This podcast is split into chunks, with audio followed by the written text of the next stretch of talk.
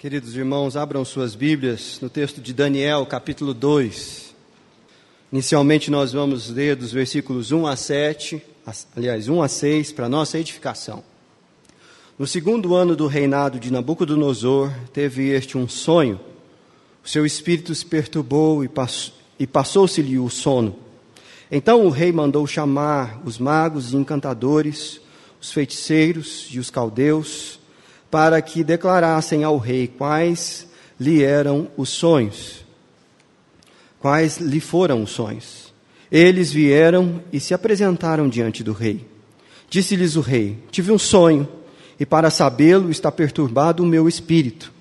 Os caldeus disseram ao rei em aramaico: Ó rei, vive eternamente. Dize o sonho a teus servos, e daremos a interpretação. Respondeu o rei e disse aos caldeus: Uma coisa é certa, se não me fizerem saber o sonho e a sua interpretação, sereis despedaçados e as vossas casas serão feitas monturo. Mas, se me declarardes o sonho e a sua interpretação, recebereis de mim dádivas, prêmios e grandes honras. Portanto, declarai o sonho e a sua interpretação. Essa é a palavra do Senhor. Todo mundo aqui que trabalha já chegou no seu ambiente de trabalho naquele dia em que o seu chefe estava no modo Thanos. o que, eu quero dizer com isso? Modo Thanos é quando o seu chefe quer que quando ele fizer assim, tudo resolve. Quem não resolver está morto, está fora. e isso acontece. E é muito complicado. Nesses dias a gente fica assim, falando, nossa, será que eu vou chegar no final desse dia ainda vou estar trabalhando aqui? E às vezes você que é chefe fala assim, bom, eu não tenho esse dia porque eu sou o chefe. Muito engano seu. Porque seus clientes são seus chefes. E tem dia que o melhor cliente, o mais importante, chega lá e ele quer cancelar tudo só por causa de uma bobeira. E aí naquele dia você tem que dar conta do negócio, porque senão, aí você está enrolado. E essas coisas, meus irmãos, são difíceis demais. Porque lidar com gente que através de ameaças, através do medo, através de chantagens, tenta obter de, de nós mais do que aquilo que a gente pode entregar, é muito opressivo, é algo difícil demais. E hoje, a partir do texto que nós lemos, eu gostaria de estudar com vocês como lidar com líderes, com chefes, com autoridades tóxicas. Gente que convive conosco e que toca o terror para que seus caprichos sejam realizados. É disso que esse texto fala. Só que esse texto fala de uma realidade muito diferente. Porque para você que é estudante, para você aí na galera da galeria, pode achar, pô, eu não tenho chefe, mas tem aquele dia que o seu professor, não sei na sua, se ainda funciona aí, mas na minha época, o dia que o professor estava grilado, o que, que ele fazia? Arranca uma folha do caderno, todo mundo já murchava na cadeira. Põe o nome e a data. Prova surpresa. E aí o negócio ficava feio para o nosso lado, né? Pois é. Agora, o que Daniel e os seus amigos viveram aqui foi algo muito mais extenso e profundo do que isso. Porque o que Daniel viveu foi uma ameaça não de demissão, ou de um bimestre comprometido por uma prova surpresa, ou por, pelo rompimento de uma relação, de uma aliança de anos. Não. O que ele viveu aqui foi ameaça concreta e real de morte por causa dos caprichos de Nabucodonosor. E essa foi uma realidade tão concreta que não envolveu apenas Daniel e seus amigos, mas todos os sábios e encantadores da Babilônia. E eu quero mostrar para vocês aqui que isso está intimamente ligado com quem nós somos. Quem nós somos, nossas limitações, nossas fraquezas.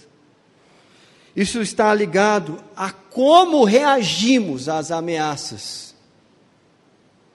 E é triste porque quem não sabe quem Deus é e o que Ele faz, fica refém dessas pessoas e não tem como reagir. Mas Daniel e os seus amigos tiveram uma postura diferente. E é sobre isso que nós vamos falar nessa manhã. Me acompanhe. Veja como o texto mostra quem nós somos, a nossa fragilidade, nossas reações injustas e nossas limitações. Tudo isso está aqui nos versos de 1 a 11. Veja que o homem mais poderoso do mundo naquela época era tão frágil quanto eu e você. Por quê? Versículo 1 e 2. No segundo ano do reinado de Nabucodonosor, teve este um sonho, e o seu espírito se perturbou e passou-se-lhe o sono. Ora, nós estamos aqui diante da descrição da fragilidade do homem mais poderoso do mundo naquela época. Por causa de um sonho, todo o seu poder foi subvertido ou estremeceu, porque ele não dormia mais, toda a sua paz foi drenada, e tudo indica que não foi somente uma ocasião que ele sonhou, porque Veja na fala do rei no versículo 2: Então o rei mandou chamar os magos, os encantadores, os feiticeiros e os caldeus, para que declarassem ao rei quais lhe foram os sonhos. Tudo indica que Nabucodonosor sonhou. Ele acordou assustado. Ele tentou dormir de novo. E ele conseguiu. E ele sonhou a mesma coisa. E não conseguia dormir mais. E ficou fissurado naquele negócio e não conseguia tirar a cabeça do pensamento e da imagem que ele viu. Um homem tão poderoso, desestabilizado, totalmente desestruturado, perturbado por causa de um sonho. É, é isso mesmo. Os poderosos desse mundo, eles são tão frágeis quanto eu e você. Tão frágeis. Qualquer coisinha pode tirar eles do trilho, do prumo, fazer com que eles se descompensem totalmente. E o problema é que, ao contrário deles, nós estamos sujeitos às suas decisões intempestivas, injustas e impulsivas. Porque foi essa a reação do, do, do rei. Ele chamou os caldeus e fez a seguinte ameaça: versículo de número 5, no meio do versículo: Se não me fizer de saber o sonho e a sua interpretação, sereis despedaçados e as vossas casas serão feitas monturo. Modo Thanos. É isso aqui. Eu quero saber o sonho e a interpretação. Está de brincadeira, né? É isso mesmo, seu rei? Não, é isso mesmo. Ele falou, a gente não entendeu direito. Falou, eu explico, eu repito. Porque eles pediram, e o rei explicou, versículo 8: Tornou o rei e disse, estou no versículo 8: Bem percebo que quereis ganhar tempo, porque vedes que o que eu disse está resolvido. Isto é, se não me fizer de saber o sonho, uma só sentença será a vossa. Pois combinastes palavras mentirosas e perversas para as proferirdes na minha presença, até que se mude a situação. o trem estava feio. Sabe aquele dia que você fala, nossa, eu devia ter faltado hoje. Eu devia ter pegado Covid hoje. Mas é isso aí, ó. O homem estava desse jeito. O homem estava desse jeito. E ele não somente ficou bravo com os magos e caldeus por pedirem mais tempo, como ele fez um juízo sobre eles. Falou: vocês estão tudo combinado aí, vocês são tudo safado. Combinaram de me enganar, e é por isso que eu pedi a explicação do sonho. Porque vocês combinam entre vocês e falam qualquer coisa aí, e eu fico contente com a interpretação. Então vocês falam qual foi o sonho, e aí eu vou saber que vocês têm poder para dar a interpretação correta. é, eu sempre pensando que tem dia difícil, mas o pessoal aqui estava num dia pior que o seu. E a reação deles diante dessa injustiça do rei demonstra a limitação de cada um de nós. Porque se é verdade que nós somos, somos tão frágeis quanto o rei e os poderosos desse mundo, estamos sujeitos a decisões injustas, é verdade também que os nossos recursos são poucos. E os magos colocam as cartas na mesa e falam: olha, versículo 10 não há mortal sobre a terra que possa revelar o que o rei exige. pois jamais houve rei, por grande e poderoso que tivesse sido, que exigisse semelhante coisa de algum mago encantador ou caldeu. A coisa que o rei exige é difícil, e ninguém há que possa revelar diante do rei, senão os deuses, e estes não moram com os homens. Ele joga uma carta na mesa e fala assim: oh, não dá não, aí o senhor pegou pesado mesmo, não vai ter jeito. A gente aqui até se esforça e tal, mas isso que o senhor pediu, ninguém nunca pediu anteriormente. E eles estavam certos. Existem episódios de interpretação de sonho, por exemplo, na Bíblia, mas nenhum deles exigiu que o sonho fosse revelado. Por exemplo, quando o Faraó sonhou, ele pediu a interpretação dos sábios do Egito, e eles não conseguiram dar. E o tempo fechou lá também. E aí, quando José foi chamado, o que, que Faraó fez? Contou o sonho das vacas, das espigas, e aí a interpretação foi dada. Mas o que o rei estava pedindo aqui era demais mesmo. Agora, qual foi o resultado e a reação daqueles magos e encantadores? Eles ficaram paralisados. E paralisados por desespero, por não conseguirem se mover diante de um homem que tinha tanta, tanto poder, mas que ao mesmo tempo era tão estúpido, que concentrava em si tanta autoridade, mas era um líder fraco. Porque essa é a evidência de um líder fraco. Ele lidera através de ameaças e a moeda dele é o medo. Esse é, é o quadro de um líder fraco. E era Nabucodonosor, o imperador de um império vastíssimo, que inclusive tinha subjugado Israel. Bom, no meio disso tudo, é impressionante a maneira como Daniel reage. Porque Daniel ele reage de uma maneira muito interessante. Se nós analisarmos como Daniel reagiu, há um contraste muito grande entre os magos e caldeus e Daniel e seus amigos. Daniel e seus amigos, eles foram prudentes, eles foram ousados, eles foram piedosos. Se não, veja você o texto no versículo ah, de número 14 porque o rei nessas alturas já tinha dado o decreto para acabar com todo mundo. Versículo 12 diz: O rei muito se irou e enfureceu, e ordenou que matassem todos os sábios da Babilônia, e com eles Daniel e seus amigos. Mas olha a reação de Daniel. Então Daniel falou, ou avisada e prudentemente a Arioque, chefe da guarda do rei. Primeira coisa, ele agiu com prudência. Ele não saiu alardeando por aí, ele foi falar com quem interessava. E ele não foi falar diretamente, porque Arioque era o cara que tinha que matar ele. Então ele mandou recado, falou assim: fala lá para Arioque que alguma coisa pode acontecer diferente nesse cenário. E aí, depois de receber permissão, foi falar com Arioque. E com prudência ele se dirigiu a Arioque, que permitiu que Daniel se apresentasse diante do rei. E olha que coisa interessante que acontece na sequência. Versículo 16: Foi Daniel ter com o rei e lhe pediu designasse o tempo, e ele revelaria ao rei a interpretação. Daniel não foi só prudente, ele foi ousado.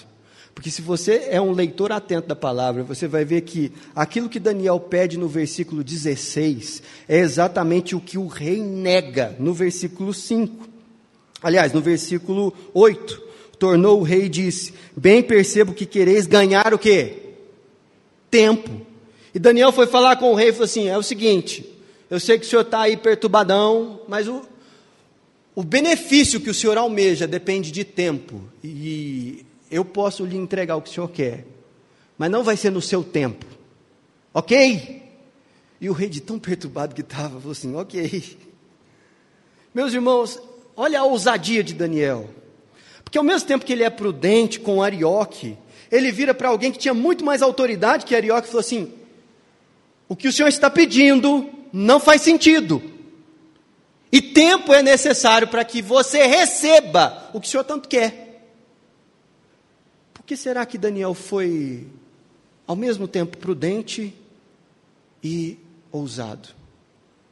Eu creio que isso está ligado à fé de Daniel. Porque, da mesma maneira que a resposta dos magos demonstrava a fé deles, se não veja você, o verso 11 que diz: Ninguém há que possa revelar diante do rei, senão os deuses, e estes não moram com os homens. Olha aqui, o que a gente crê determina como a gente reage. E Daniel ele é prudente, ele é ousado, porque ele é piedoso. E olha o versículo 17. Então Daniel foi para casa e fez saber o caso a Ananias, Misael, Azarias, os seus companheiros. Para quê? Para fofocar, para falar da loucura do rei? Não, não, não, não, não, não. Porque tem crente que se reúne no trabalho para falar mal do chefe. E não faz sentido, meu amigo. Por quê? Não resolve, não muda quem o cara é. Não muda quem a mulher é. Agora, versículo 18 está o pedido de Daniel: para que pedissem misericórdia ao Deus dos céus sobre este mistério, a fim de que Daniel e os seus companheiros não perecessem com o resto dos sábios da Babilônia. Daniel foi prudente, ao mesmo tempo que ousado, e ele fez tudo isso porque ele era um homem piedoso. Piedoso. O que significa piedade nesse contexto aqui? Piedade significa que Daniel, no meio de uma notícia desesperadora, o recurso dele foi a comunhão com os irmãos e a oração. Não é interessante? Nós vivemos dias em que as pessoas desprezam pertencimento à comunidade do Senhor. Há um ambiente de oração constante, orando sem cessar, mas foi isso que deu Daniel tanta prudência quanto a ousadia, para que naquele momento de cheque-mate, ele não fizesse uma besteira e nem fosse inativo. Aquilo que nós cremos sobre Deus determina a maneira como a gente reage. E se você não reage como Daniel, é provável que, mesmo que inconscientemente, você tenha suposições e pressuposições sobre Deus que não estão ligadas a quem Deus é e ao que ele faz. E é isso que o texto passa a revelar aqui. Porque se é verdade que o texto aqui fala de quem nós somos, da nossa fragilidade, da nossa injustiça, da nossa limitação, e, e demonstra reações diferentes diante de uma ameaça, é verdade que esse texto revela quem Deus é e o que ele faz. Se não, veja você o texto a partir do verso 19. E então foi revelado o mistério a Daniel numa visão à noite. E qual foi a reação de Daniel? Na hora que foi revelado isso a Daniel, ele levantou da cama e foi direto para a presença de Nabucodonosor e falou: Nabucodonosor, eu sei, não precisa matar ninguém. Não foi? Não é isso que está escrito aí? Não. Ele foi adorar a Deus, porque ele sabia quem de fato tem toda a autoridade, quem de fato é o Rei dos Reis. Veja o texto a partir do verso de número 20. Disse Daniel: Seja bendito o nome de Deus, de eternidade em eternidade, porque dele é a sabedoria e o poder. Gente, isso é muito sério no contexto que está sendo dito aqui. Porque Nabucodonosor era o homem mais poderoso da terra naquele momento. Mas na cabeça de Daniel estava claro de quem era todo o poder. Percebe por que ele reagiu da maneira que fez? porque ele sabia que Deus é poderoso. E não somente poderoso, mas ele é poderoso e generoso. Se não, veja você o verso 21. É ele quem muda o tempo e as estações, remove reis e estabelece reis. Ele vende sabedoria, não é isso que está escrito aí? Não, ele dá sabedoria aos sábios entendimento aos inteligentes. Ele revela o profundo e o escondido. Ele revela, Ele dá, a Ele pertence todo o conhecimento. Deus é poderoso, mas é também generoso. E é isso que estava no coração de Daniel, para que ele reagisse daquela maneira. Mas Deus não é somente poderoso e generoso, mas Ele é também sábio. Porque 22, Ele revela o profundo e o escondido, conhece o que está em trevas, e com Ele mora a luz. A Ti, ó Deus, de meus pais, eu rendo graças e te louvo, porque me deste sabedoria e poder. Gente, a percepção de Daniel e do seu relacionamento com Deus moldou a reação dele. Moldou a reação dele. Mas de todas essas coisas, há um atributo de Deus que é colocado aqui, que fez com que Daniel tivesse aquela reação e que pode também ser o ponto-chave para que eu e você saibamos reagir adequadamente em situações análogas de ameaça, em que uma notícia chega e parece que o nosso chão é tirado, em que diante de uma fala parece que toda a nossa família vai se ruir, em que diante de uma posição de alguém parece que aquele concurso que nós tanto lutamos para passar já era, que aquela carreira que você construiu em anos de trabalho vai ser interrompida nesse momento, por causa do capricho de alguém. E eu estou falando da companhia, da presença desse Deus conosco. Porque Deus não é somente poderoso, generoso e sábio. Deus é conosco. Deus é conosco. E essa é a grande diferença. Porque se Deus fosse um Deus poderoso, generoso, mas estivesse distante, como os caldeus pensavam que os deuses não moram com os homens, que eles estão lá distantes. Essa realidade não estaria tão comprometida no coração de Daniel. Mas Deus estava presente não somente na Babilônia de Daniel, mas também na Palestina, de um homem muito simples, que perdeu o sono também por causa da notícia muito difícil. Eu estou falando de José, o esposo de Maria, que diante de uma notícia que fez com que ele pensasse que toda a história de amor que ele vivia com Maria estava sob julgamento, José era um homem sábio e a reação dele foi muito diferente de Nabucodonosor. Veja no texto que nós lemos durante a ceia, Mateus 1, 20. Enquanto ponderava nessas coisas, eis que lhe apareceu em sonho um anjo do Senhor dizendo: José, filho de Davi, não temas receber Maria, tua mulher, porque o que nela foi gerado é do Espírito Santo. Ela dará à luz um filho e lhe porás o nome de Jesus, porque ele salvará o seu povo dos pecados deles. E nós lemos só até aqui, na ceia. Mas veja como o texto continua. Ora, tudo isso aconteceu para que se cumprisse o que fora dito por, pelo Senhor por intermédio do profeta. Eis que a virgem conceberá e dará à luz um filho, e ele será chamado pelo nome de Emanuel, que quer dizer Deus conosco. Deus é um Deus poderoso, sábio, generoso, mas ele não é só isso. Ele é Emanuel, Deus conosco.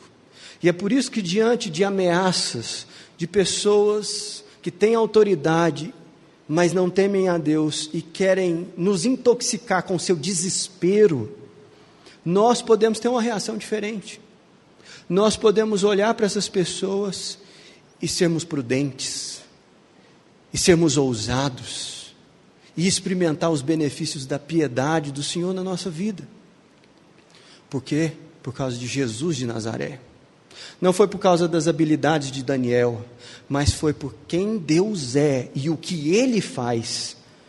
Que os quatro amigos e todos os sábios da Babilônia tiveram uma saída nesse momento. É por causa de Deus, é, de, é por causa de quem Deus é, meus irmãos.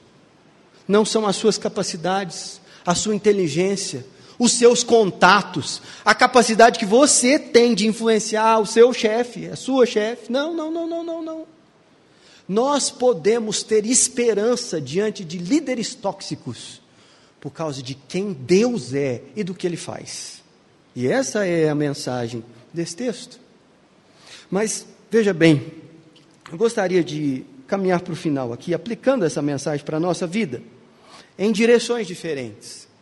Eu queria, em nome de Jesus, falar para você que ocupa um cargo de liderança, seja no seu trabalho, no seu ambiente de estudo, no seu ambiente de formação profissional. Quero falar com os líderes aqui. Você que é chefe de um grupo de pessoas, líder de uma equipe.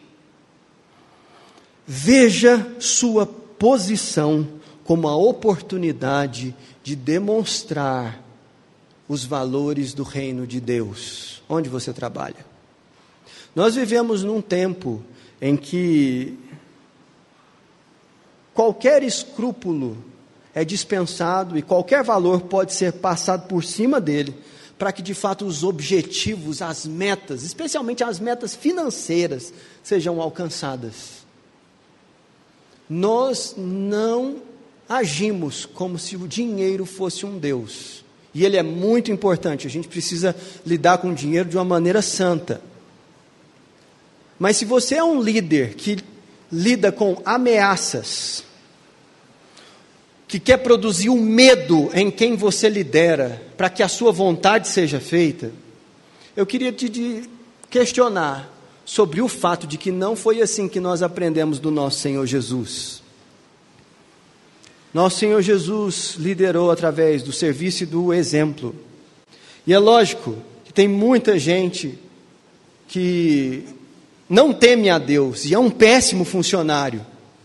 Mas se você decidir lidar com as pessoas da sua equipe de maneira ímpia, você não vai conseguir fazer com que os valores e os benefícios do reino de Deus se instalem no seu ambiente de trabalho, mesmo que você faça culto, faça devocional, leia a Bíblia e entendeu? A grande questão é como você lidera a equipe. Porque se você acha que a influência do reino de Deus no seu trabalho é fazer culto e oração lá, ok, isso é uma parte dessa influência, mas a maneira como você lidera talvez seja a parte mais influente nesse processo todo. Eu quero que você pense sobre a maneira como você tem liderado, porque isso faz toda a diferença. Segundo, eu quero falar para você que convive com um chefe Thanos. calma, calma, calma lá, calma lá.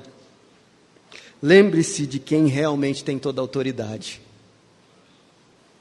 Há uma pressão muito grande sobre alguns irmãos nossos aqui, a que eles cedam a esquemas corruptos, a coisas que não vêm e não são compatíveis com aquilo que a gente crê. E isso é feito através de ameaças, que às vezes são veladas, outras vezes não. Seja prudente. Seja ousado, seja ousada.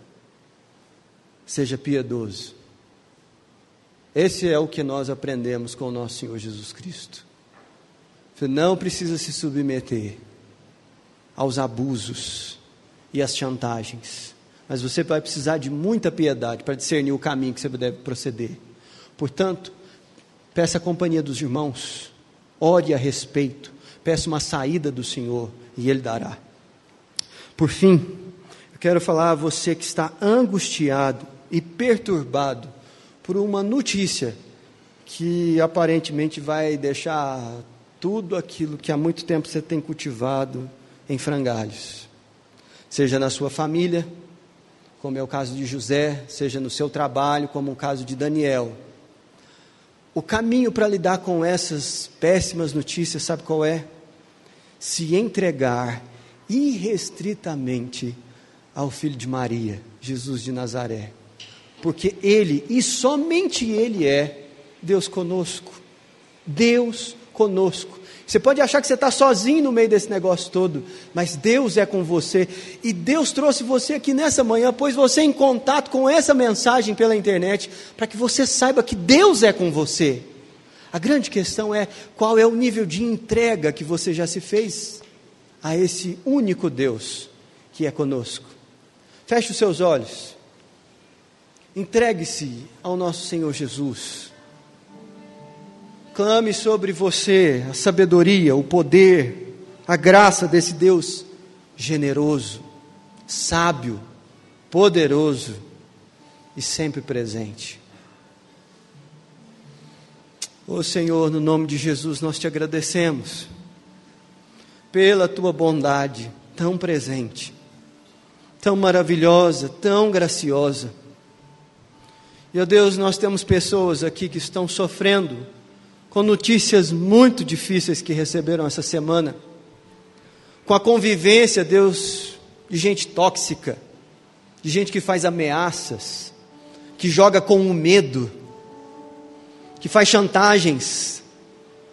E Pai, nessa manhã nós clamamos, renova em nós a percepção de que o Senhor é o Deus Todo-Poderoso, que era, que é e que há de vir, que a Ti pertence todo o conhecimento e sabedoria, que o Senhor habita em luz e não há trevas que o Senhor não possa iluminar, que o Senhor, ó Deus, trata com graça os seus servos e revela um caminho onde não há, que o Senhor é o Deus de toda esperança e que por isso nossas reações não precisam e não devem ser desesperadas, porque a nossa esperança está em Ti. Senhor, nós confessamos que somos frágeis, que somos limitados e que vivemos num mundo de profunda injustiça. Por isso, vem em nosso socorro e demonstra, Senhor, tua companhia, teu poder em Jesus Cristo, nosso Senhor. Que a graça do Senhor Deus, o amor de Jesus, a comunhão, a sabedoria, o temor que só o Espírito Santo pode produzir, sejam sobre nós e sobre toda a família da fé, hoje, eternamente. Amém.